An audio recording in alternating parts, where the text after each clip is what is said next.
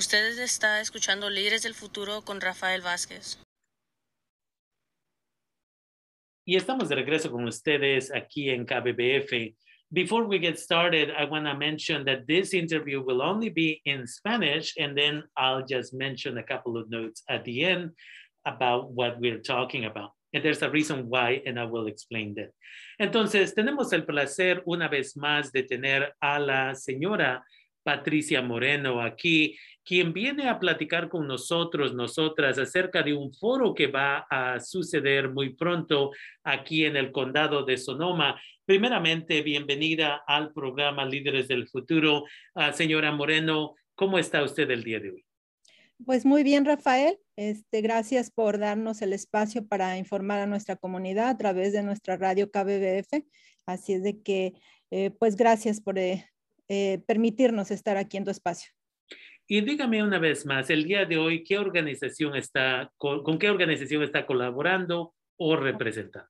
Sí, yo, yo participo como voluntaria en el equipo en defensa de los inmigrantes dentro del proyecto organizativo del norte de la Bahía. Comúnmente por ahí lo van a escuchar como MBOP, para más corto, porque el nombre sí está largo. ¿Y ustedes son la organización o, esta organización fue la que hizo esos volantes grandotes en amarillo que dice, si ve la migra, llame a este número?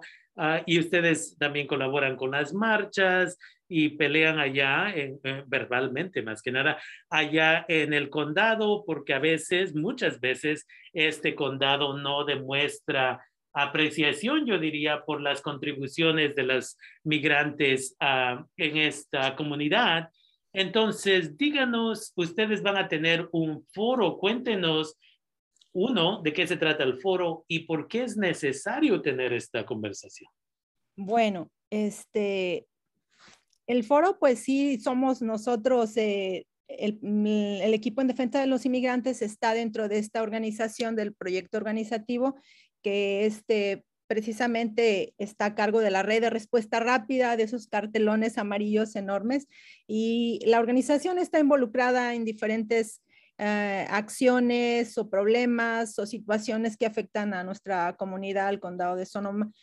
Y pues yo estoy aquí el día de hoy para precisamente informar a la comunidad eh, sobre un foro que se va a llevar a cabo de manera virtual porque ahorita, este, pues lo ideal es que sigamos todos mm, manteniendo el distanciamiento social en la medida de lo posible, porque ya sabemos que las actividades están mm, todo regresando a la normalidad, pero va a ser de manera virtual este 19 de septiembre de 4 a 5 de la tarde y va a ser, eh, el tema principal va a ser eh, sobre las emergencias, o sea, mm, eh, ya sabemos y creo que los que todos residentes del condado de Sonoma, desde el 2017 ya nos hemos dado cuenta que la realidad es que cada año vamos a estar enfrentando situaciones o eventos naturales o desastres naturales que sobrepasan las capacidades de las agencias eh,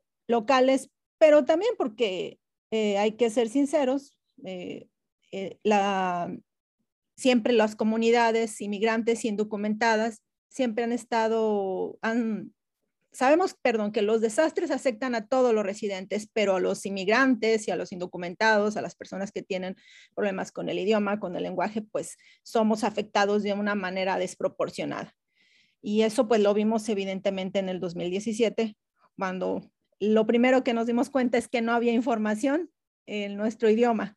Entonces, eh, eso fue lo más latente y lo más terrible que nos dimos cuenta, que a pesar de que contribuimos, a pesar de que aportamos, a pesar de que tenemos una historia eh, conjunta, pues no contamos para ellos y, este, y se, les olvidó o que la palabra no es así, ¿verdad? Más bien no les interesamos. Entonces, este foro que se va a realizar el 19 de, de este mes, pues tiene la intención precisamente de de que los, eh, mm, nuestra propia gente o nosotros mismos nos vayamos preparando, que como el, con los condados o los gobiernos o las agencias eh, todavía no es, eh, ya hemos visto avances, Rafael, quiero clarificar, porque nuestro equipo y la comunidad ha estado empujando, ha estado haciendo cosas, pero todavía no logramos tener esa cultura de, de que el condado incluya la competencia cultural de nuestra comunidad.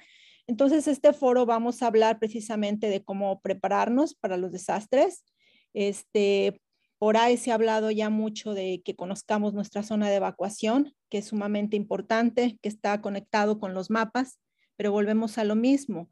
Eh, nuestra comunidad es muy diversa y tenemos diferentes niveles educativos y a veces no logramos comprender ni siquiera que eh, sabemos lo que es un mapa, pero luego no tenemos las herramientas tecnológicas para cómo ubicar esa zona. Es complejo para ciertas personas. Entonces, eh, el condado todavía sigue fallando en, en, entender esto, ¿verdad? En que en que no es tan fácil, en que él dice, ok, métanse a la página de SOCO Emergencia, ingrese su código postal o este, haga esto y esto otro, pero hay muchas personas que no, que no logran entender o comprender, no porque no quieran, sino porque sus capacidades tienen limitaciones. Eh, inclusive a veces puede haber personas que no tienen, ah, no sé, acceso al Internet, un teléfono inteligente. Entonces todo eso está fallando y nosotros como grupo queremos hacer algo, porque también no queremos quedarnos a solo quejándonos, pero a través de estos foros también queremos, queremos evidenciar qué es lo que está fallando, qué es lo que hace falta, pero también queremos aportar. Definitivamente. no, definitivamente. Y una de las cosas que vimos en el 2017 fue que no había traducción de, a español para empezar, porque debe de haber traducción a otros idiomas. Sí. Y de ahí lo que empezamos a ver, primeramente quiero clarificar, KBBF fue la estación a donde los anglosajones o gente que entendía en inglés estaba escuchando a KSRO.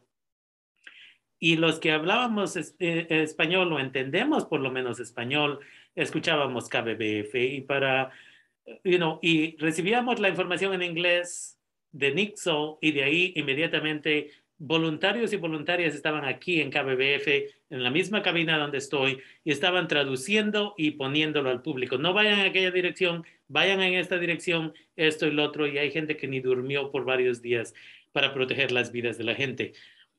Para el 2019 uno creería que ya hubieran aprendido la lección y todavía la estaban haciendo incorrecto. Para el 2020 agosto del año pasado, claramente, cuando empezaron los incendios, me acuerdo que KBBF, yo fui el representante como reportero que me presenté a su entrevista, a su anuncio que hicieron ahí en público, a conferencia de prensa, y una colega de otra organización de, de televisión les hizo la pregunta en español y de ahí me acuerdo que Susan, una del condado, les dijo claramente, ahora hazlo en inglés, para que, porque nadie le podía entender. Entonces, yo, you know, la muchacha, me imagino, después de que le dieron la información en inglés, tuvo que traducirlo en español, aunque estaban transmitiendo en vivo en español. Es una vergüenza muy grande. Y de ahí, nosotros, nosotras, aquí en KBBF, fue mi turno de hablar y le dije, con todo respeto, tienes 27% de la población que se identifica como Latinx. No todos, todas hablan español y respeto eso, pero para una cantidad grande de esas hablan español y tal vez no entienden en inglés. Y tienes una conferencia de prensa donde no está nadie traduciendo la información a español.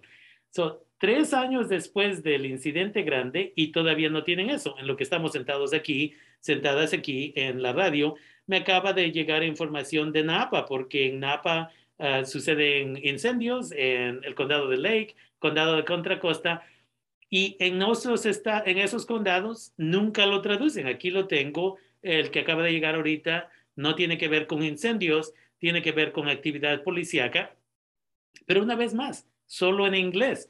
So usted está correcta. Ahora ya nos llegan anuncios de Nixon en español la mayoría del tiempo, pero no estamos donde debemos de estar.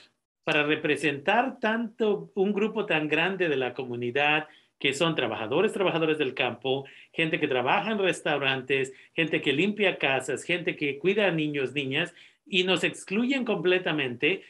Nuestros hermanos y hermanas afroamericanos, afroamericanas, organizaron estas marchas el año pasado cuando se fue el asesinato de George Floyd para que hubiera equidad y hasta este día estos uh, gentes elegidas a estas posiciones de poder parece que no han recibido el mensaje.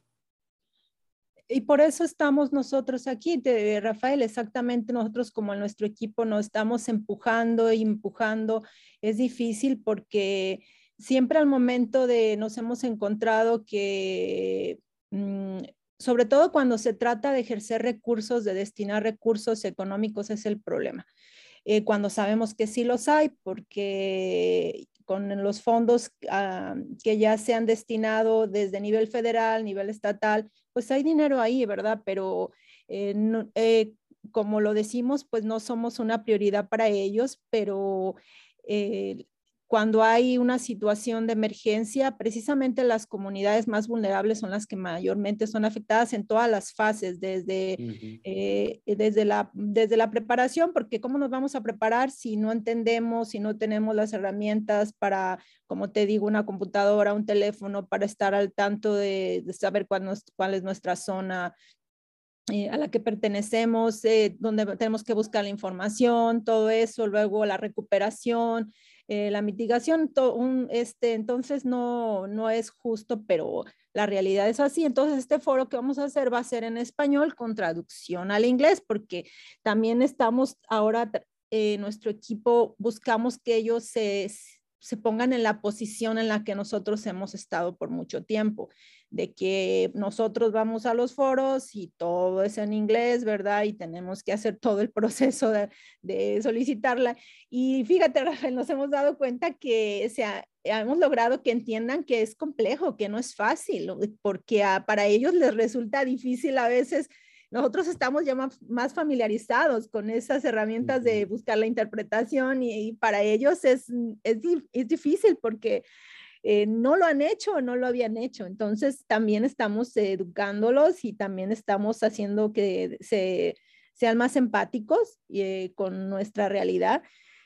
Y este, en este foro vamos a, buscamos precisamente tener, vamos a tener a Oscar Chávez, que es el, mm, el asistente del, de la directora de departamento, ay, se me fue el nombre, este, no siempre me confundo porque tienen tantos nombres. Eh, ahorita te lo digo, este, vamos a tenerlo ahí como funcionario del condado porque a él queremos dirigir uh, demandas muy, muy concretas en relación a los albergues, porque hay muchas, otra vez, hay tantas cosas que se tienen que hacer y no podemos abarcarlas todas, pero queremos enfocarnos en, en los albergues en este foro este, como hacerle unas peticiones muy concretas y queremos, por ejemplo, que se garantice que cuando se instalen los albergues, efectivamente haya eh, personal que por lo menos bilingüe, porque también sabemos que ya en nuestro condado se hablan otros idiomas. Entonces también lo sabemos, estamos conscientes, pero queremos que como garantía sea de que si, va, si se va a instalar cualquier albergue haya personal suficiente que, que sea bilingüe, eh, por lo menos al español, y que también estamos pidiendo que por favor sean, que haya una calidad en la interpretación, porque también nos hemos enfrentado a ese problema que luego tenemos unos intérpretes que hacen su, cuando eres voluntario, pues haces tu mejor esfuerzo, pero sabemos que el condado tiene recursos, tiene dinero, puede contratar a intérpretes que de verdad sean competentes, calificados, certificados. Entonces, nos merecemos este, eh, una buena interpretación, sobre todo para que alcancemos a comprender bien toda esa información.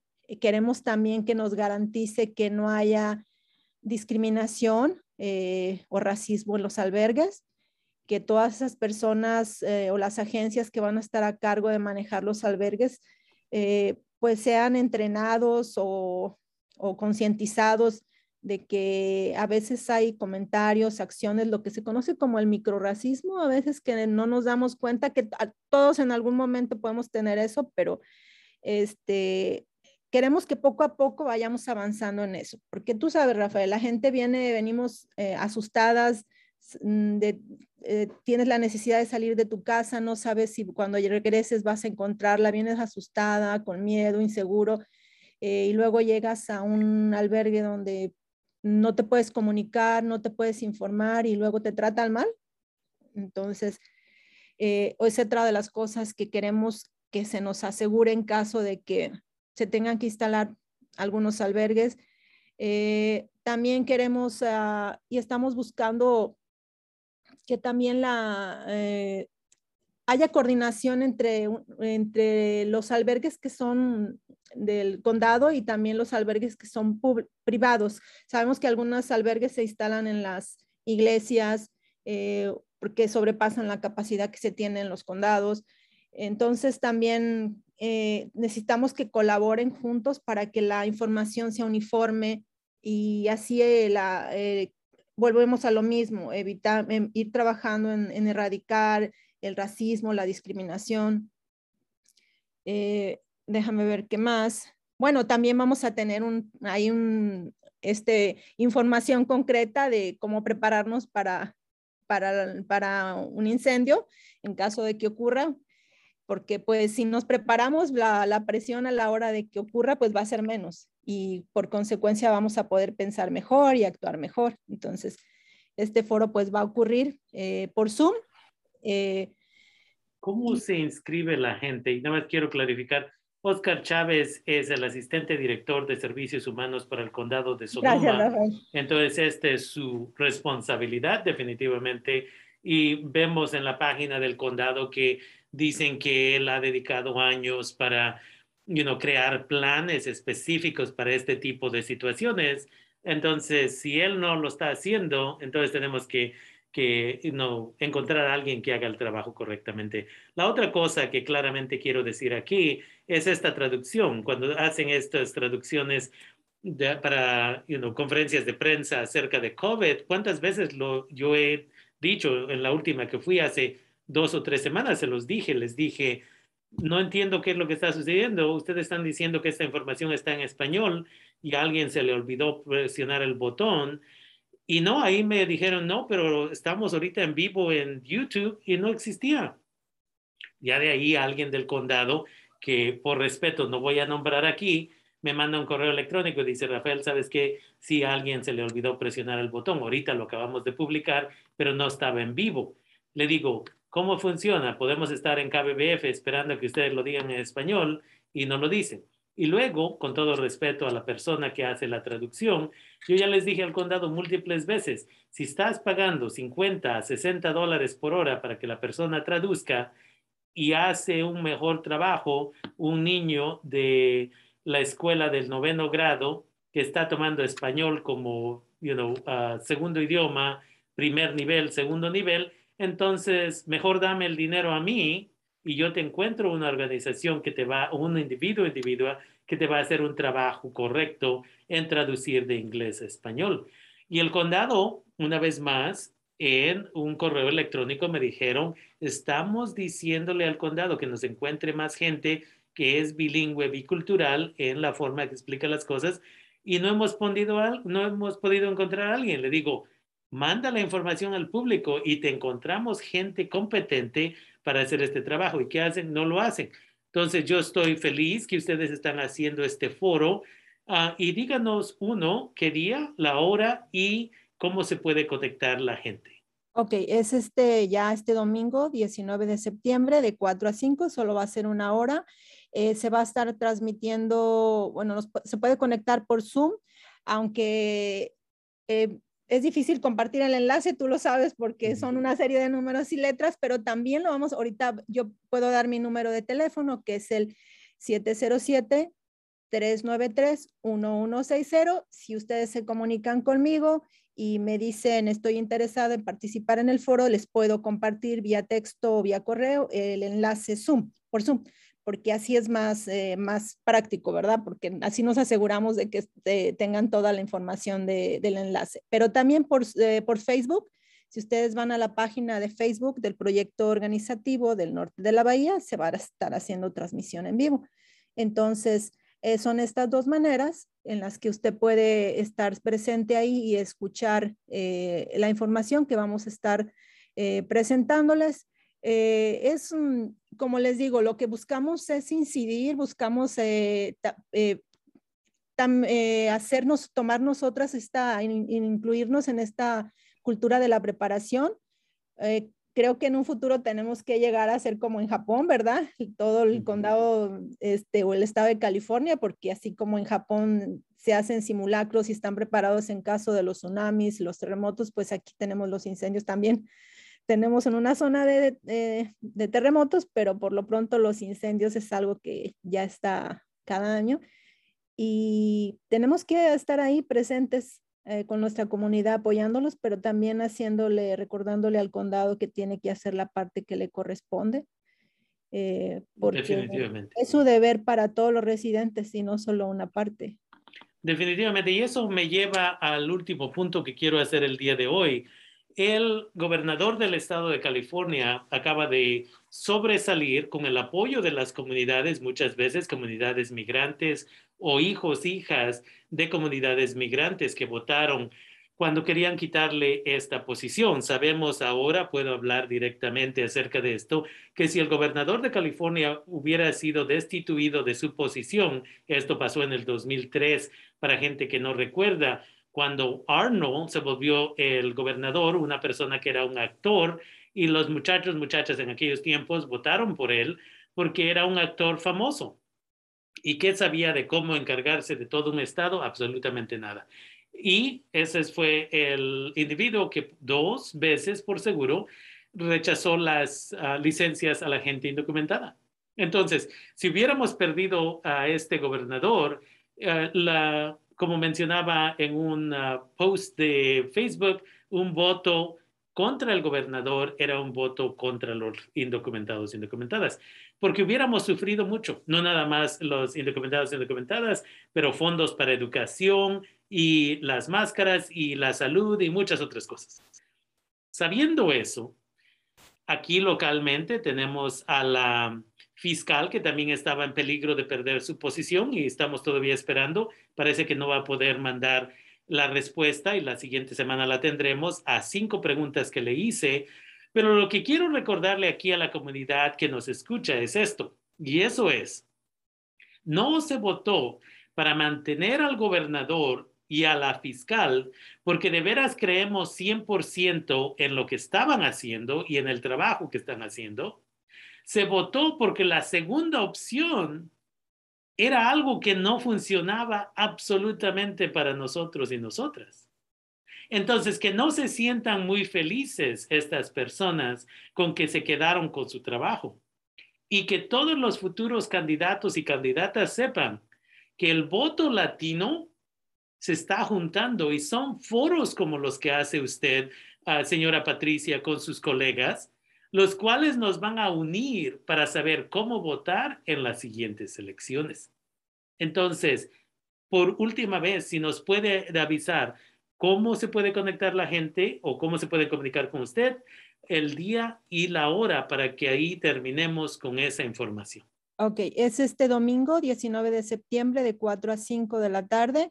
Eh, va a estar transmitiéndose por Facebook en vivo. Eh, si ustedes se van a la página de North Bay Organizing Project, que es el Facebook, ahí se va a estar. Eh, y también por Zoom. Y para eso, pues yo les doy mi teléfono, que es el área 707-393-1160, para compartirles el enlace eh, y ustedes puedan participar eh, en este foro que se va a estar el 19 de septiembre. Y recuerden que es otra vez en español, va, a va a haber traducción al inglés. Así es de que los esperamos ahí y pues muchas gracias, Rafael, por este, darnos la oportunidad de compartir con nuestra comunidad esta información. Esperamos eh, que nos puedan acompañar. Definitivamente. Muchas gracias por el tiempo y gracias por el trabajo que ustedes están haciendo en esta área que es tan importante para nuestra comunidad. Gracias una vez más. Gracias, Rafael, y que tengas una buena tarde. Gracias. Hasta luego. Ok, bye bye.